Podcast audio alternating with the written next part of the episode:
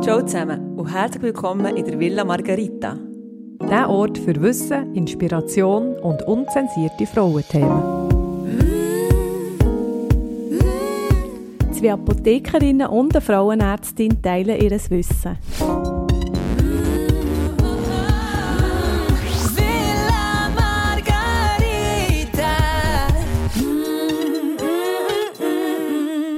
Ja, hallo zusammen. Heute geht es um Schmerz. ja, und da kommt mir noch etwas in den Sinn. Nämlich ähm, so ein Lieblingsmensch von mir hat mir erzählt, dass sie während ihrem zehnstündigen äh, Tattoo ähm, hat dauernd einfach unseren Podcast auf und ab gelost und darum weniger Schmerz hat verspürt. Also es hat super gegangen, hat sie gemeint, so, wenn sie unsere Stimme haben gehört und das hat mich mega gerührt. Also wirklich ähm, auf diesem Weg, ja, ein Herzensgruß an dich, du weißt, wer ich meine. Ist ja, Ja. fantastisch, Ich dass fand, man gell? mit Podcast sogar Schmerzen lindern. Ist so, wie ein kleiner Schmerz, anstatt eine Schmerzinfusion einfach über das Ohr etwas reinlaufen. Ablenkung. hey, nicht schlecht. Du. Ja, bleiben, wir bleiben beim Schmerz. Meine Frage ist, habt ihr Mensch Schmerzen? Ganz simpel. Also nein, aktuell nicht. Ich, ich kenne es aber in der Regel, dass man äh, Schmerzen haben kann. Meine ersten Zyklen sind sehr schmerzhaft gesehen. Ich bin hier im Gimmer gesehen und ähm, ja, ich weiss, dass ich auch mal nicht in die Schule bin wegen diesen Menschschmerzen. Und nachher habe ich nicht einmal die Pillen eine Weile genommen und dann ist es weg gewesen. Und als ich sie abgesetzt habe, habe ich sie eigentlich gar nicht mehr Also nach der. Schwangerschaft ist so eigentlich... Äh, Nein, ich habe sie ja schon im Studium abgesetzt, Okay. Pillen, weil ich einfach ganz eine schlechte Compliance hatte. okay. Und ähm, nein, nachher habe ich es nicht mehr gehabt. Und du? Bei mir ist das etwas völlig Unbekanntes. Also ich weiß aus der Literatur, dass das ein Thema ist und dass viele Frauen äh, betroffen sind. Ich habe selber persönlich nie ganz können nachvollziehen, warum die Frauen nicht ins Turnen sind gekommen. Einfach weil ich es selber äh, nicht habe. Ich weiß aber, es ist etwas sehr Häufiges, eben die monatlichen Beschwerden. Und ja, das bringt uns eigentlich zu der, ähm, zu der heutigen Folge. Es geht nämlich um eine Krankheit, die jede zehnte Frau betrifft wo durchschnittlich immer noch neun Jahre, es braucht neun Jahre, bis sie erkannt wird. Also es ist sehr, sehr lang. In der heutigen Zeit, denkt man. Ja, und Tanja stellt euch den Fall von der Lola, Dolora und dem Chamäleon vor. Chamäleon. Ja, Chamäleon. Sind wir Kommen ja gespannt. Ja. Und Anja, jetzt musst du mir aber äh, sagen, wieso ist es so lang gegangen, dass du mit dem Thema, mit dem heutigen Thema, ähm, eine Folge machst, weil wir warten eigentlich schon lange drauf. Ja, wir brennen so unter den Nägeln sozusagen, ähm, weil das ist ja das Thema, ähm, es geht um Endometriose, ja, das, wo man, man wirklich tagtäglich beschäftigt und auch, wenn ich konfrontiert werde, eigentlich äh, ja, dauernd quasi. Und ich habe ein bisschen darauf gewartet, weil ähm, ja, ich es an einer speziellen, in einer speziellen Woche bringen und diese Woche ist nämlich internationale Endometriosis Awareness Week. Das heisst, wir legen den Fokus ganz speziell auf die Krankheit. Und was wichtig ist, dass man eben das Bewusstsein stärkt, dass, dass das um ist. Eben jede zehnte Frau ist betroffen. Und darum ja, freue ich mich ganz besonders, ähm, heute den Fall zu bringen. ja, heute ist ja der 10. März, wo ihr das hört. Also ich hoffe, dass ihr das alle am ersten Tag vom Release-Tag hört. Und ihr habt die einmalige Chance, Anja auf dem Waisenhausplatz in Bern äh, zu treffen. Gell? Du bist dort am Stand. Genau, also ja, es geht nicht eigentlich um meine Wenigkeit, es geht um, die- also es ist wirklich ganz viele Fachleute dort, wo, wo ich Fragen beantworten zu diesem Thema. Es hat sogar ähm, ein Endo-Event mit Endomotion, also ähm, Pilates-Trainerin und Physiotherapeutin, die machen mit euch Pilates-Übungen und Übungen, wo könnt ihr das kleine Becken entspannen. Es gibt auch ein Endo-Café mit verschiedenen Getränken, auch ein bisschen spezifisch auf Endometriose, Schmerzen, lindernde Getränke. Was, können wir Was dann- immer das ist. Genau. Nimm etwas mit Ingwer auch oder so. Genau. Aber ähm, ja, es würde mich extrem freuen, wenn ihr, wenn ihr kommt. Hey, Genau. Sehr gut. Und um welche Frau geht es jetzt heute? Ja, es geht um die Lola. Sie ist 32 und sie kommt in die Villa Margarita Sprechstunde, weil sie einfach nicht mehr weiter weiss. Sie leidet gefühlt seit ihrer ersten Mens an stärksten Schmerzen. Sie hat äh, die Schmerzen, die in den Rücken und in die Beine ausstrahlen. Und zuerst war es wirklich ganz typisch eigentlich, äh, während der gewesen. Und jetzt fangen aber die Schmerzen schon an beim Einsprung, also so mitzyklisch. mitzyklisch. Und sie hat quasi so zwei bis drei Wochen pro Monat Schmerzen. Was natürlich ähm, nicht schön ist. Schmerzmittel nützen auch irgendwie nicht mehr. Und was sie auch noch erzählt ist, dass Sex eigentlich praktisch nicht möglich ist. Also sie hat so Angst vor diesen Schmerzen, ähm, dass, äh, beim, beim Geschlechtsverkehr, dass sie sich total verkrampft und dabei möchte sie eigentlich schwanger werden. Das ist zum Verzweifeln. Kann man sagen, es wird immer schlimmer jetzt in, in, in, in den letzten Jahren? Genau, sie hat es so erzählt.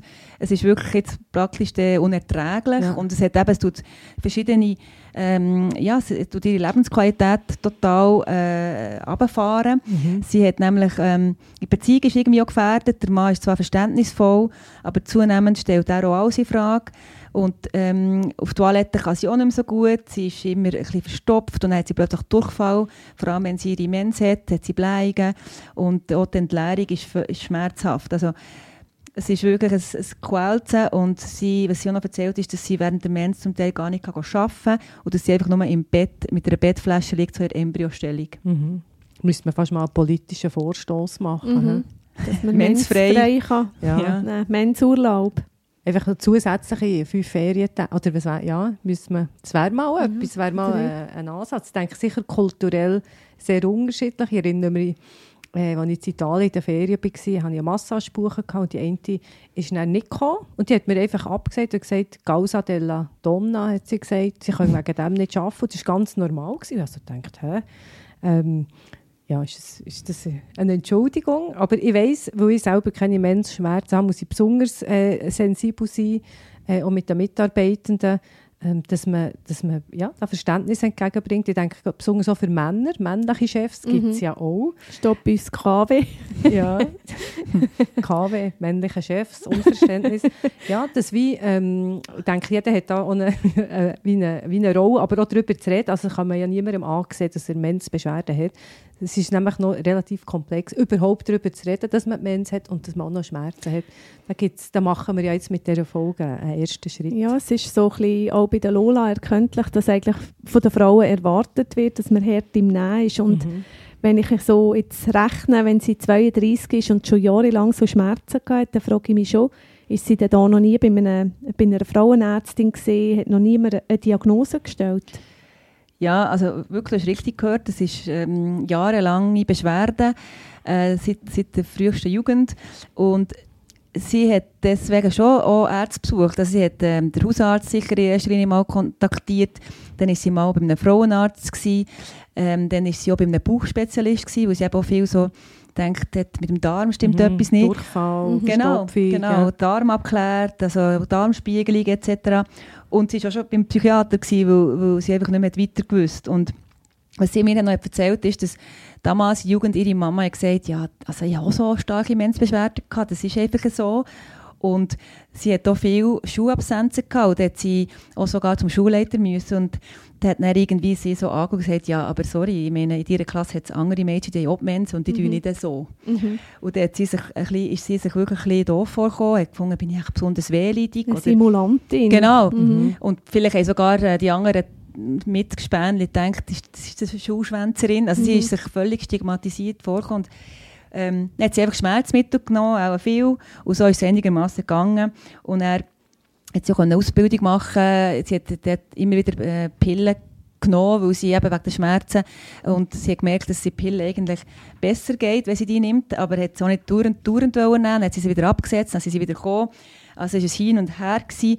und jetzt hat, nimmt sie es aber seit, die Pille seit drei Jahren nicht mehr, weil sie einen Kinderwunsch hat. Und jetzt ah, merkt sie, als erstes Mal werden die Schmerzen schlimmer und es klappt auch nicht mit dem Schwangerwerden. Mhm. Also man kann zusammenfassen, eigentlich alles im Unterbauch tut irgendwie weh, also stärkste Krämpfe, ähm, Verdauungsprobleme und nicht eben nur während der Mens, sondern schon zwei bis drei Wochen äh, vorher. Sie hat einen Kinderwunsch, der nicht ganz kompatibel ist mit, mit gewissen Therapiemethoden, zum Beispiel eben Gestagen zu mhm. nehmen. Und, ähm, und was dazu kommt, was beim Kinderwunsch auch nicht förderlich ist, ja. ist, dass Geschlechtsverkehr zunehmend äh, kein, ist, ja. ja keinen Spass mehr macht oder sogar schmerzhaft mhm. ist. Ähm, und das tut eigentlich das Ganze, ist dann noch garniert mit, äh, mit einem psychologischen Impact, der ja, ja noch verständlich ist. Mhm. Ja. Sind äh, jetzt bei ihr, also es ist ja in die Villa Margarita Sprechstunde gekommen, was werden jetzt da für Untersuchungen gemacht oder gibt es da eine Diagnose? ja, Also klar, also ich habe eine gynäkologische Untersuchung gemacht, auch mit einem Ultraschall. Und ich habe es abtastet und gespürt, dass hinter der Gebärmutter so wirklich eine, Platte ist, eine harte Platte, Verhärtungen, die auch beim Druck ganz schmerzhaft waren für sie. Sie ist fast am Stuhl gekumpelt. Und im Ultraschall habe ich sogenannte Kissing Ovaries gesehen. Das sind so, ähm, wir sagen dem küssende Eierstöcke, wo die mhm quasi nicht, nicht mehr neben der Gebärmutter, wie sie schon üblich sind, sondern hinter Gebärmutter miteinander verklebt sind. Mhm. Und die haben auch so typisch auch ein so Zysten. Man sieht das dann im Ultraschall, einfach, ja, das ist so ein typisches Zeichen. Und dann gibt es so das Sliding-Sign. Also wir, wir versuchen dann mit der Ultraschallsonde so ein Druck auszuüben, um zu schauen, verschiebt sich der Darm noch gegen die Gebärmutter oder gegen Blasen. Das sollte ja alles mobil sein mhm. und beweglich. Und dann habe ich gemerkt, hey, bei ihr ist das einfach... Wie eine Platte, ja, oder? Ja, also wirklich. Und, und eben auch so sehr schmerzhaft, darum habe ich es natürlich auch nicht ja. festgemacht. Genau. Klingt ja sehr verdächtig, dass es ähm, die Endometriose, die wir schon beschrieben haben, ist. Mhm. Du hast am Anfang haben wir gesagt, und ihr Chamäleon, was hätte das mit dem Chamäleon zu tun? Ja, Chamäleon ist eigentlich so ein bisschen, also habe ich mir vorgestellt, auch aufgrund von zwei Sachen, nämlich es gibt, Endometriose kann viele verschiedene Symptome haben. Ähm, das Hauptsymptom ist natürlich das, was am ersten auffällt, stärkste Schmerzen bei Mens, wo man nicht mehr ohne Schmerzmittel aushaltet. Es können auch verstärkte Blutungen auftreten oder so ein verkürzte Zyklen. Ähm, aber dann, zum Teil kann das eben sich ausweiten auf, auf ähm, Schmerzen beim Eisprung, einfach die, die krampfartigen Schmerzen und ähm, auch beim, beim Geschlechtsverkehr oder beim, beim Stuhlen ausstrahlende Schmerzen. Es können Schmerzen beim, beim Atmen sein. Zum Beispiel, ähm, wenn man sagt, ja, immer so, alle Monate, wenn ich Mens habe, kann ich kaum einschnaufen. Das sollte einem auch mhm. hellhörig machen, weil es alles so zyklisch ist eigentlich. Da kommst du ja nicht von Anfang an mhm. drauf, dass das mit, äh, ja, wenn das du nicht kannst schnaufen ja. während mhm. der Mens. Mhm. Denke vielleicht an Asthma oder so, aber eben, ja. wenn es zyklisch ja. ist, könnte es sein, ja. dass es vielleicht wirklich so Härte hat am Zwerchfell, wo sich natürlich, wenn sie entzündet sind und das Zwerchfell bewegt sich beim Einschnaufen, dass das auch Schmerzen kann machen kann. Also die Symptome sind so vielseitig wie die Farbe des Chamäleon. Genau. Mhm. Und Chamäleon könnte auch noch sein, weil das Chamäleon kann sich, passt sich ja der Umwelt an und ist so manchmal wie unsichtbar. Mhm. Und es ist einfach so, die Endometriose ähm, kann man me meistens eigentlich nicht einfach so von Augen sehen. Bei ihr habe ich zwar jetzt so ein paar typische Zeichen gesehen, im Ultraschall oder auch beim Tasten, aber sie versteckt sich eigentlich relativ gut. Also es können stärkste Schmerzen vorhanden sein und man sieht wirklich nada, nichts, weder bei der Untersuchung noch beim Ultraschall. Mhm. Mhm. Also man kann auch nicht sagen, ähm, sie hat jetzt grosse Schmerzen äh, und hat auch grossen Befund. Ähm, bei ihr hast du jetzt gewisse Anhaltspunkte, dass es wie auch verklebt ist, mhm. irgendwie etwas dort. Mhm. Also gibt es eine Korrelation zwischen äh, der Stärke von der Schmerzen oder der Dauer von der äh, Schmerzen ähm, im Zusammenhang mit dem Befund?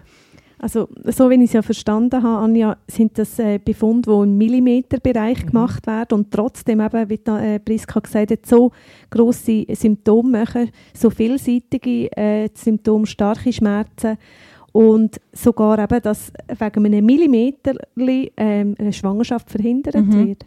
Ja, es ist eben wirklich so, es gibt keine Korrelation. Also grosse Schmerzen heisst nicht, man sieht wirklich etwas im Ultraschall, wo es so ein grosser Befund ist. Mhm. Es können Millimeter Endometrioseherde äh, derart Schmerzen machen.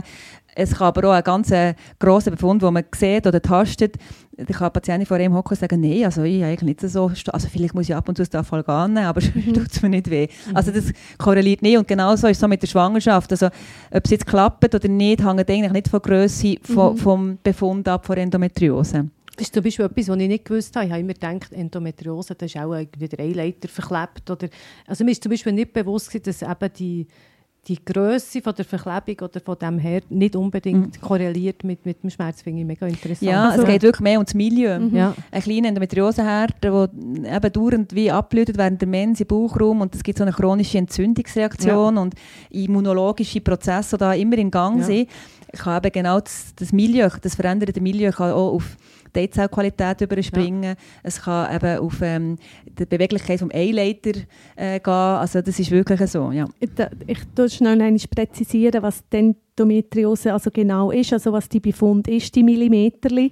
Das ist also Gebärmutterschleimhaut, ähnliches Gewebe, wo außerhalb der Gebärmutter ist, was eigentlich nicht hergehört. Und so wie ich es jetzt verstanden habe, die Härten auch blüten, mhm. wie sonst Gebärmutterschleimhaut, und machen dann während der Mens ähm, Beschwerden, weil sie auch ab abgebaut werden. Genau. Mhm. Also sie machen eigentlich den Zyklus von der Hormone genau gleich mit, Mit. wie Gebärmutter, Die reagieren auf die Hormone. Genau. Ja.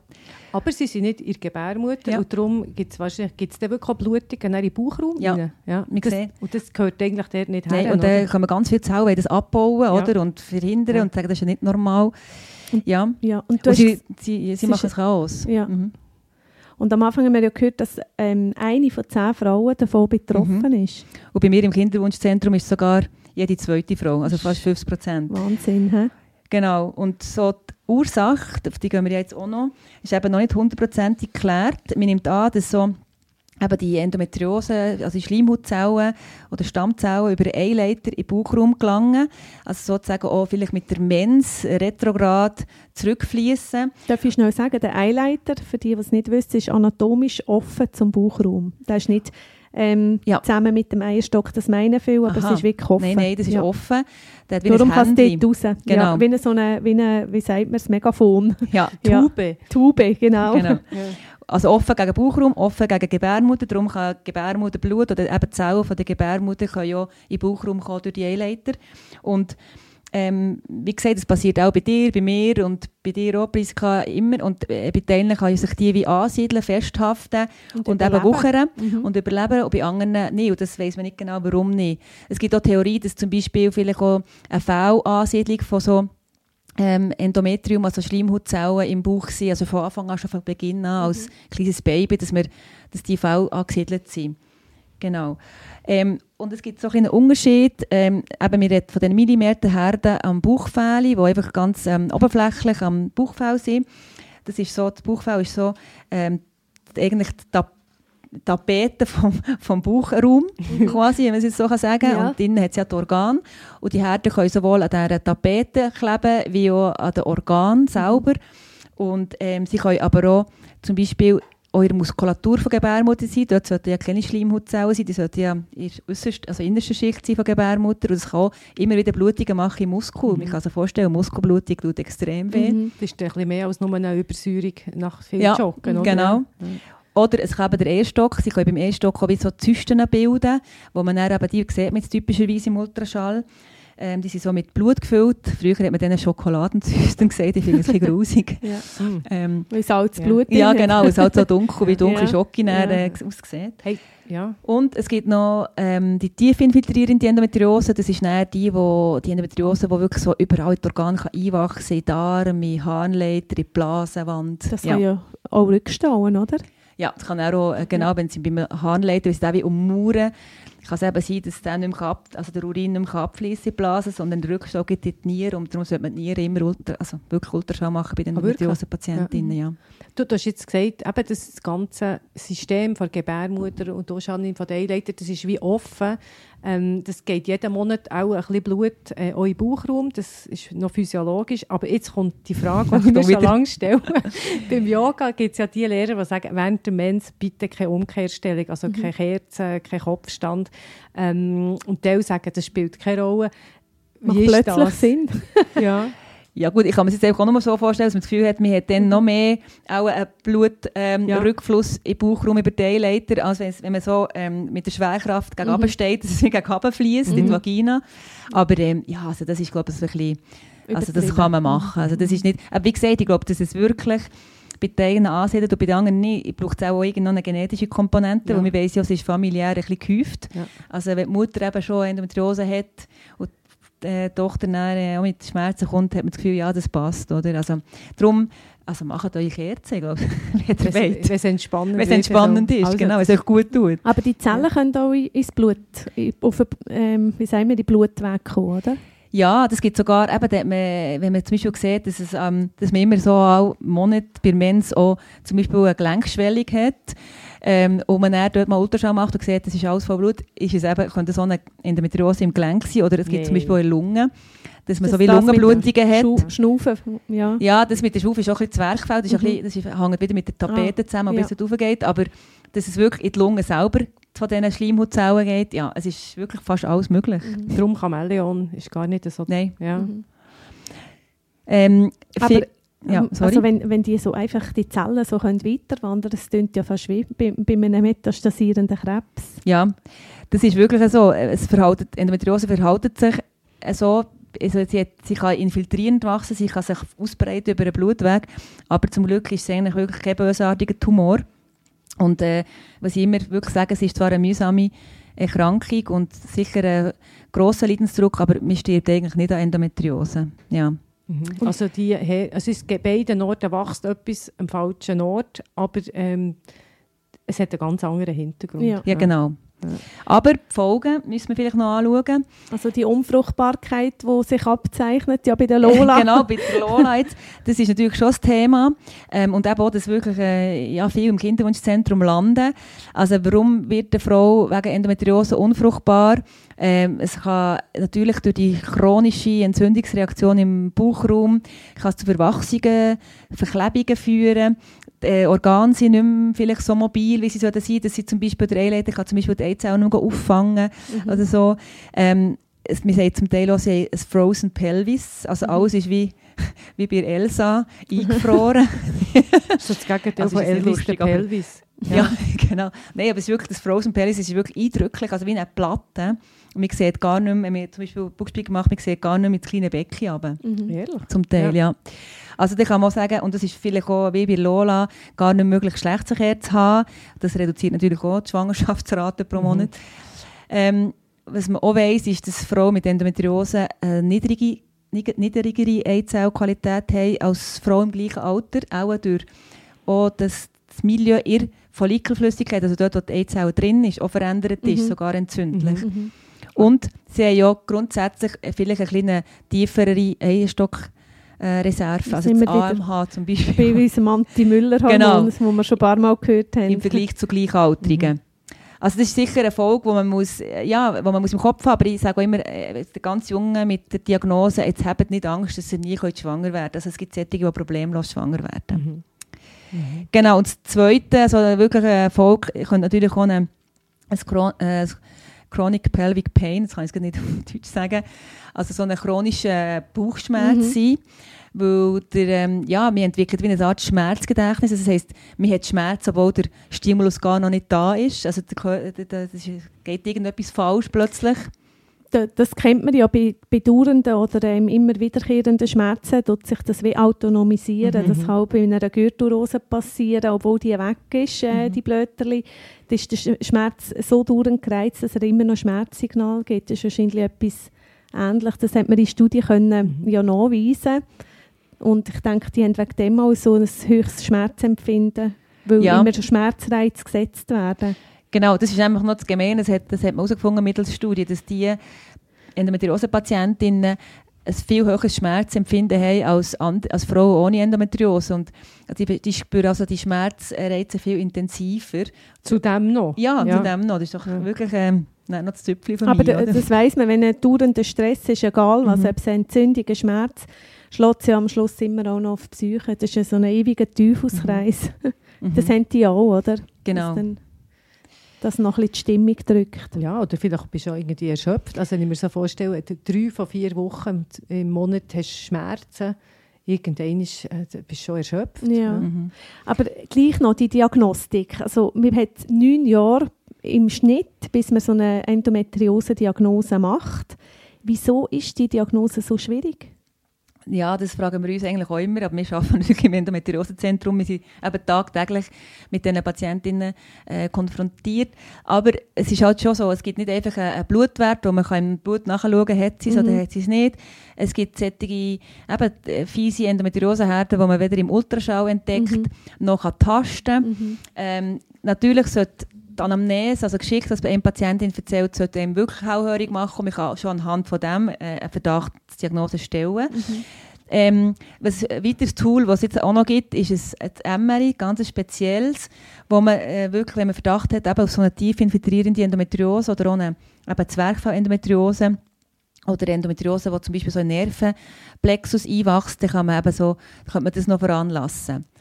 Und das Dann sieht man dann mehr, alles was man nicht kann tasten kann, sieht man dann im Bild. Genau, und das ist wirklich eindrücklich, was man sieht. Ähm, dann wird nämlich die Vagina und der Darm so mit einem Schäl gefüllt, dass die wie aufleuchten. Da sieht man wirklich schön Begrenzung und man sieht dann so wie dunkel, also so gefürchig, sieht man die Herde, wie die dort in, die, in die Wand zum Beispiel vom Darm wachsen. Man kann sogar unterscheiden, wächst sie ganz oberflächlich noch mit Darm ein oder geht sie durch alle Muskelschichten vom Darm schon und das ist natürlich, ja, das ist natürlich einmalig, wenn man das so sieht. Ist das eine aufwendige Untersuchung? Muss man da eine Woche ins Spital oder wie Nein, das so? Das ist eigentlich ganz normal, wie, wie schon beim MRI. Ja. Also man muss halt still liegen und das geht so 20, 30 Minuten.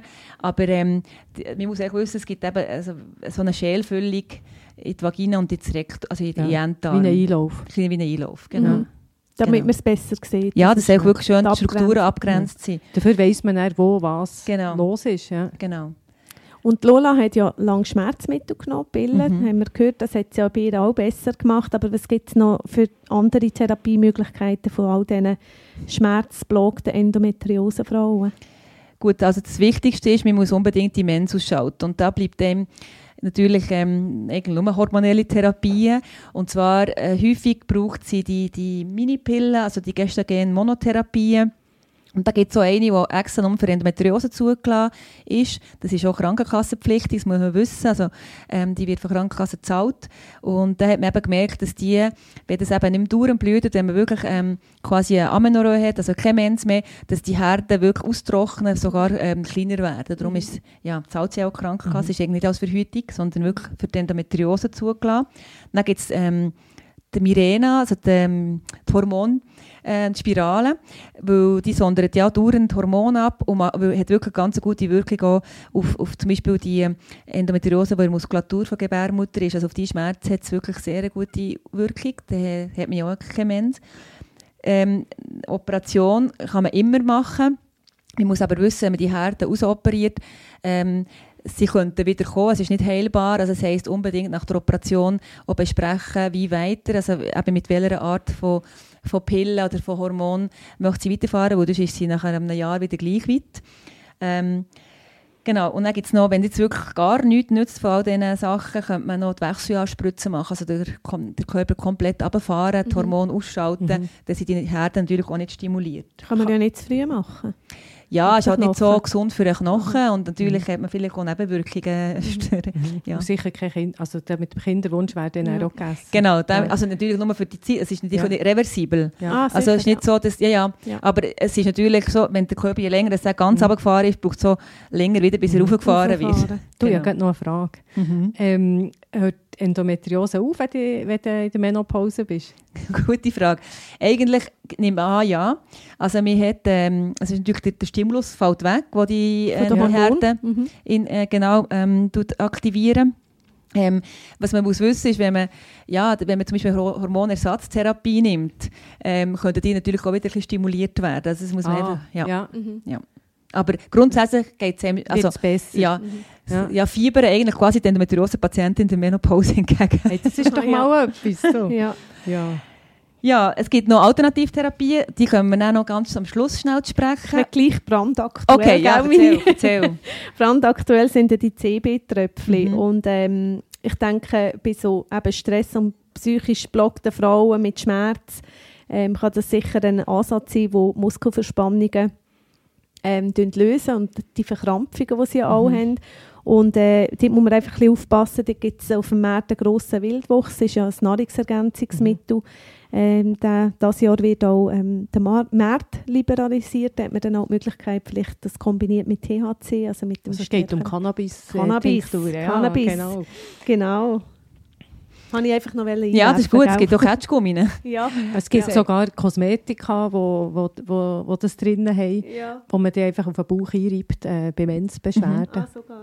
Ähm, aber das ist ein bisschen off-label. Aber unsere Lola will ja schwanger werden, Ja. Anja. Was Genau. machen wir jetzt konkret da? Geht ja wir das ihr? nicht mit ähm, Menopause einleiten. nein, nein, nein, nein, wirklich nicht. Und natürlich fallen auch jegliche hormonelle Therapien weg. Sie wollen natürlich nicht mehr auf Pillen zurück. Ähm, und bei ihr ist es jetzt immer so, ja, operieren oder nicht operieren, ist immer die Frage bei der Endometriose. Und sie hat natürlich im Ultraschall wie am MRI hat sie eben den, wirklich den Verdacht auf so eine tief infiltrierende Endometriose mit Darmbeteiligung. Und es scheinen eben auch Teilleiter in diesem Frozen Pelvis, also in diesem Knoten innen verbacken zu sein. Ähm, darum habe ich ihr die Operation empfohlen, auch insbesondere auch, weil man ähm, Eileiter kann abklären kann, ob die durchgängig Mhm. sind, weil das ist ja auch eminent wichtig bei einer, ja, Schwangerschaft, für eine Schwangerschaft. Und ähm, was ich auch empfohlen habe, ist aber, dass sich der Mann auch noch Mhm. geht, also die Spermien geht go testen lassen, weil es bringt natürlich nichts, wenn sie eine riesige Operation macht und er hat zum Beispiel gar keine Spermien mehr Ejakulat Mhm. und also der ist Muss natürlich... sich muss man- bewegen. Ja. Genau, oder wo... Nur noch Tote. Ja, oder nur, eben genau, wo man muss sagen, der bringt vielleicht eine, eine In-vitro-Fertilisation, vielleicht, die, wenn man die direkt ansteuert, geht mehr für den Kinderwunsch, was ja, sie hat ja das vor allem, klar hat sie Beschwerden, aber sie setzt jetzt wirklich alles auf den Kinderwunsch. Aber ja, das Es kann ja noch einen Schlappschwanz geben. Was? Kann da ein Schlappschwanz Es kann ja noch den Schlapp... Ja, wegen der Schwangerschaft, die nicht klappt. Es Ah, muss ja. ja nicht immer die Ah, Frau ja, sein. ja, ja, das ja, ja, es kann genau. lösen und fliehen. Ich kann das jetzt äh, noch wollen sagen, ist jetzt ein bisschen ein wüstes Wort, aber ähm, Genau, Ja. es ist nicht immer die Frau. Nein. ja, darum vorher ein Spermiogramm. Genau, ist wichtig. Und bei ihm hat man jetzt eigentlich nichts gefunden, außer dass eben die, die Beweglichkeit ein bisschen eingeschränkt ist, äh, dass sie also so ein bisschen von Hunger weg sind, die Spermien, aber sonst eigentlich okay. Die Operation ist gemacht worden und sie hat wirklich so Herd am Bauchfell gehabt, die hat man entfernt. Sie hat so den Bänder von der Gebärmutter. Ähm, sie hat im Bereich von dem Harnleiter gehabt, eben, der war so wie ummauern gewesen. Und sie hat auch einen Teil ähm, vom Dickdarm hat man müssen entfernen, weil es wirklich, wirklich über alle Schichten in, in, de- in dem Darm ist gehockt. Mhm. Genau. Und weil alles so entzündlich hat ausgesehen, also wirklich nicht so schön, hat man ihr noch gesagt, ja, zehn Monate nach der Operation, also sollte sie noch die, wirklich noch eine, so eine hormonelle Therapie nehmen, für dass man, dass man dass sich auch ein bisschen beruhigt und die, das entzündliche Milieu weggeht. Aber dann sollte sie sofort schwanger werden. Das ist ja wie ein Befehl. Ist so. Wir befehlen es manchmal. Ja, Und-? Ja, wenn, Ja, es ist halt so, dass, eben, dass man kann sagen kann, ähm, jetzt hat man die grosse Operation gemacht, ähm, jetzt ist es Äh, gut. Jetzt wäre es gut, das Mhm. Milieu ist super, endometriosefrei. Das, da gibt es ja Studien, die zeigen, okay, die spontane Schwangerschaftsrate ist besser. Näher. Und wir wissen halt nie, wenn die Endometriose wiederkommt. Das kann man nie voraussehen. Mhm. Also Lola Hopp und wie ist es weitergegangen?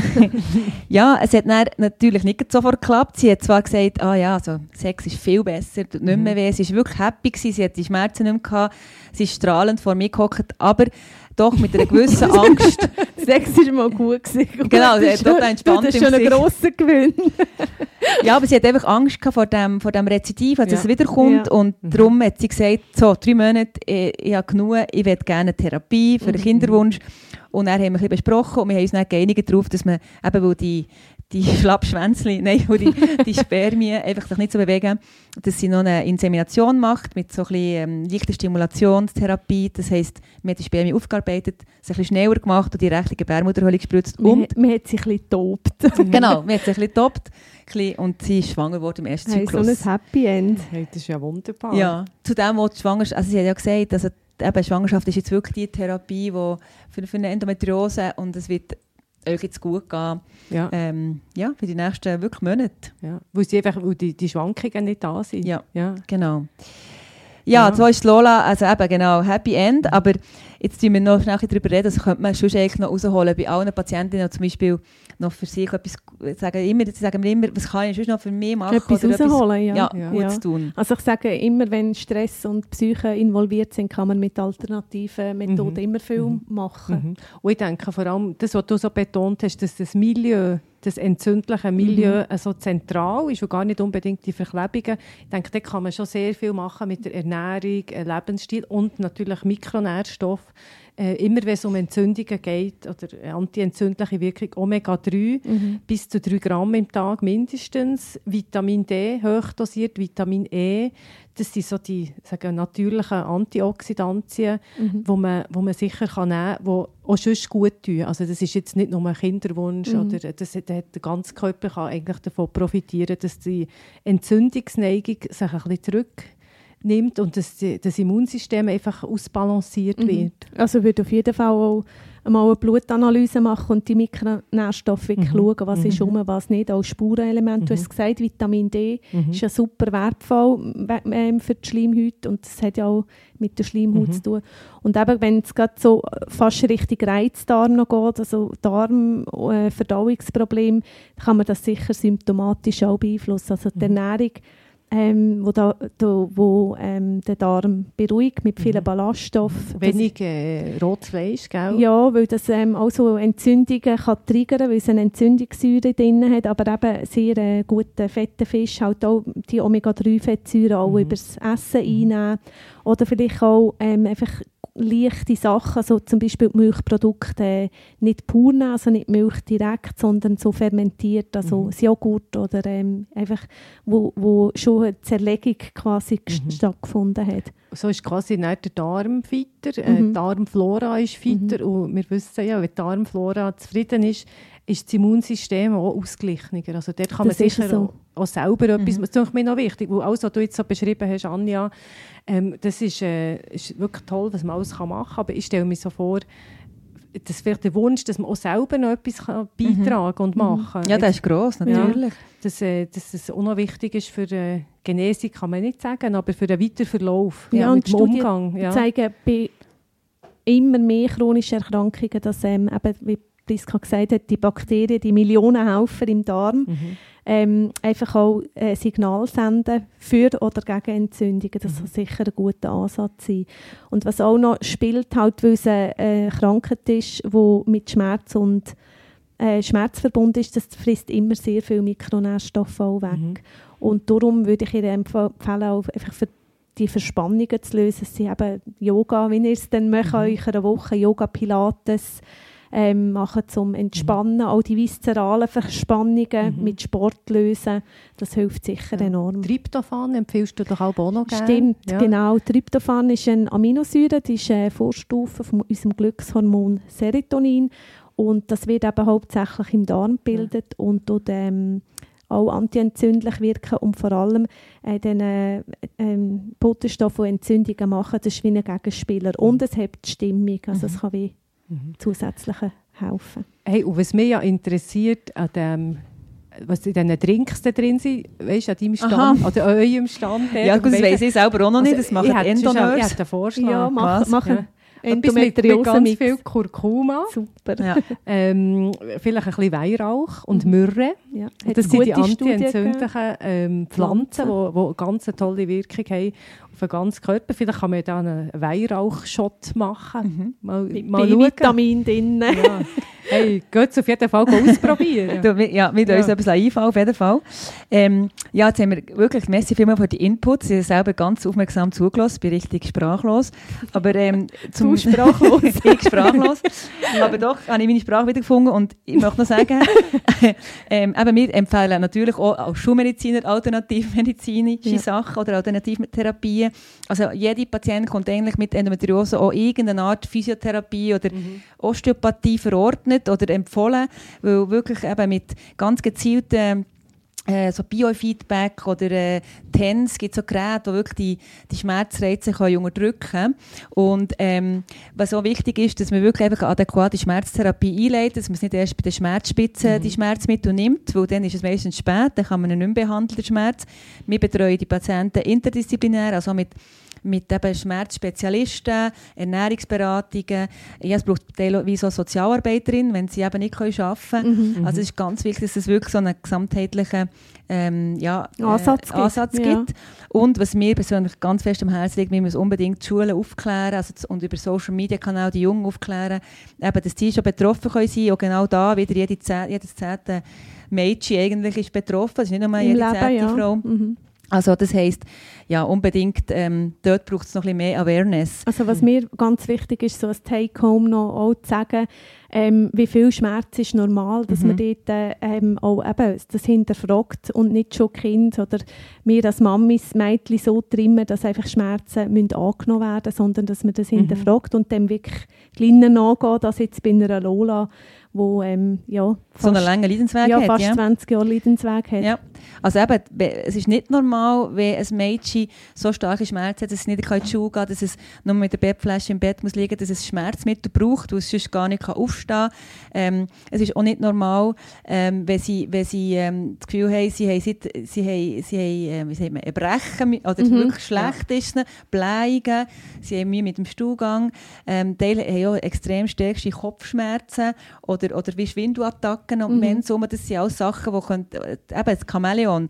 Äh, wenn alles Mhm. so zyklisch ist und Mens rum, ähm, da muss man wirklich heranschauen. Und ich finde immer noch krass, dass es gibt auch Studien, die zeigen, dass zum Beispiel Männer auf dem Notfall mit Bauchweh schneller behandelt werden als Frauen, weil das ja fast so ein bisschen, ah, das ist ja normal, die Frau hat ja immer ein bisschen Bauchweh, Mhm, oder? mhm. Und das regt mich richtig auf. Ja, das glaube Ja, ich. das müssen wir auch aufhören, bevor die Genau, ich komme in Rage. Ja, genau. Aber wir wissen jetzt, Endometriose ist- gibt es immer und überall. Und das oberste Ziel ist, dass man den Leidensweg tut verkürzen Mhm. und die Lebensqualität erhalten. Genau. Das ist wirklich äh, das, ist das Oberste. Und eben, ähm, dass es nicht irgendwie, äh, weiss nicht, vier, fünf Ärzte braucht, bis man eine Diagnose stellt. Man kann eine Verdachtsdiagnose machen. Wir, äh, oder es gibt wirklich spezialisierte Endometriosezentren, wo, wo jederzeit alle willkommen sind mit Fragen oder mit Beschwerden. Menschschmerz ist nicht gleich Menschschmerz. Es gibt solche, die wirklich eben äh, müssen behandelt werden mit einer Pille schon früh. Äh, das müssen auch die äh, Mütter ein bisschen akzeptieren.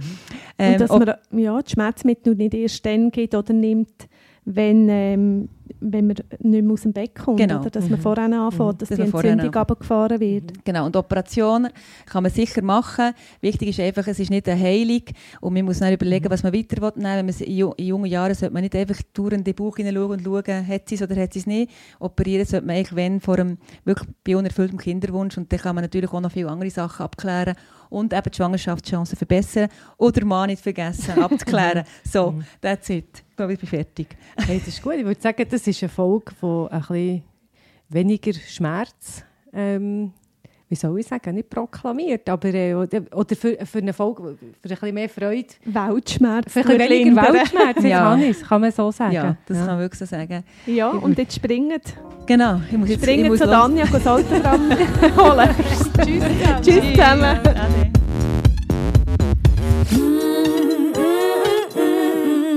Villa Margarita, der Podcast. Namen in unseren Fällen sind frei erfunden. Ähnlichkeiten mit lebenden oder toten Personen sind rein zufällig.